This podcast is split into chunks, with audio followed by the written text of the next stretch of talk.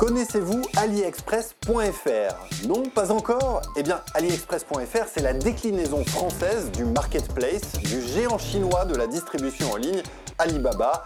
Alibaba qui semble aujourd'hui organiser une grande offensive pour se faire une place sur notre marché national. Alors, la grande question est, est-ce qu'Amazon et consorts doivent trembler?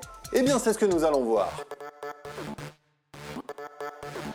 Bonjour Julien Pillot. Bonjour Thibault. Vous êtes enseignant-chercheur associé à l'Université Paris-Sud, spécialiste des questions de concurrence et de stratégie. Alors comment est-ce que vous analysez cette offensive d'Alibaba? Bien, déjà, il faut commencer par rappeler que le consommateur français pouvait déjà se tourner vers Alibaba pour réaliser ses achats. Mais tout simplement qu'il n'en avait pas encore le réflexe. Pourquoi? Bah, Tout simplement parce qu'Alibaba n'avait pas encore complètement arrêté sa stratégie de pénétration du marché français et par conséquent, il n'avait pas débloqué les budgets marketing qui vont avec. C'est ce qui semble en fait avoir changé avec le lancement de la version 100% française du site. Alors pourquoi avoir autant tardé? Tout simplement parce que le marché français est trop petit? Bah, tout d'abord parce qu'Amazon a pris de l'avance sur la plupart des marchés occidentaux, notamment le marché français. Mais aussi et surtout parce que lorsqu'on l'analyse de très près, le modèle logistique d'Alibaba requiert une expertise terrain qu'ils n'ont pas encore. Qu'est-ce qu'il faut euh, comprendre? Qu'Amazon et Alibaba, finalement, n'ont pas tout à fait le même modèle logistique? C'est bien plus qu'une différence de modèle logistique, en fait, c'est une différence presque de cœur de métier. Par exemple, si on parle d'Amazon, Amazon a choisi très tôt d'intégrer la logistique dans son business model. C'en est même une composante essentielle. C'est ce qui lui permet de gagner des parts de marché sur ses concurrents, qu'ils soient distributeurs numériques ou traditionnels d'ailleurs. C'est donc un avantage concurrentiel qu'il se réserve? Non, c'est un avantage concurrentiel qui fait valoir à ses partenaires commerciaux, car tous les distributeurs tiers et indépendants peuvent en bénéficier, évidemment, s'ils acceptent d'en payer le prix. Ça lui permet d'augmenter ses volumes d'achat, de générer des économies d'échelle qui vont avec, d'augmenter son pouvoir de négociation vis-à-vis des fournisseurs, de renforcer sa connaissance du marché et donc, in fine, de rendre son offre encore plus attractive. Et Alibaba n'est pas sur cette même ligne? On pourrait presque dire qu'ils ne font pas exactement le même métier. Comment cela, ils font pas le même métier? Il faut bien avoir en tête que Amazon expédie en moyenne 1 600 000 colis par jour. Alibaba, c'est 30 millions de colis par jour avec des pics à plus de 800 millions pendant la journée des célibataires. Il est évident que l'échelle n'est pas du tout la même en fait et qu'Alibaba devrait débourser une somme colossale pour suivre le même modèle qu'Amazon en matière de logistique. Mais alors, comment est-ce qu'ils font? Comment est-ce qu'ils font pour expédier? C'est quoi? 20 fois plus sans débourser de sommes colossales pour autant? Eh bien, ils y parviennent tout simplement parce qu'ils ont trouvé un moyen très ingénieux d'y parvenir. Alibaba gère en propre une galaxie de marketplace, plus ou moins spécialisées, comme 1688.com par exemple, ou AliExpress.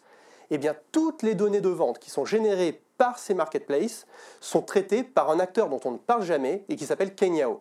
Effectivement, j'admets mon ignorance. C'est quoi Kenyao eh bien, Kenyao, c'est un consortium des 40 plus grosses entreprises chinoises de la logistique qui a une seule et unique mission, c'est celle d'optimiser les flux logistiques qui découlent des ventes bah, des plateformes qui sont opérées par Alibaba.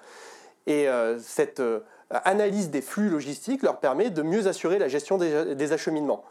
Il faut bien comprendre une chose, c'est que sous consortium de 40 acteurs, ils pèsent plus de deux tiers du marché chinois. C'est colossal. Oui, effectivement, c'est colossal. Et c'est ça l'astuce? Eh bien, l'astuce, c'est qu'Alibaba exerce un contrôle majoritaire sur ce consortium. Alors, si on en revient maintenant avec, euh, à notre comparaison avec Amazon. Eh bien, Réfléchissons bien. Amazon investit chaque année des sommes considérables en logistique, qu'il s'agisse d'entrepôts ou de machines. Ce que ne fait pas Alibaba, en tout cas pas directement.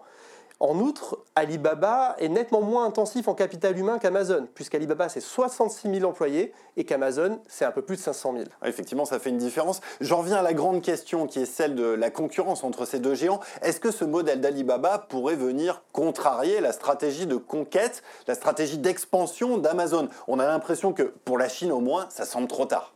Voire même pour l'ensemble de l'Asie lorsqu'on y réfléchit bien. Ce qu'il y a d'intéressant, c'est que le moment approche finalement où il sera difficile pour un de ces deux acteurs de croître sans empiéter sur le territoire de l'autre.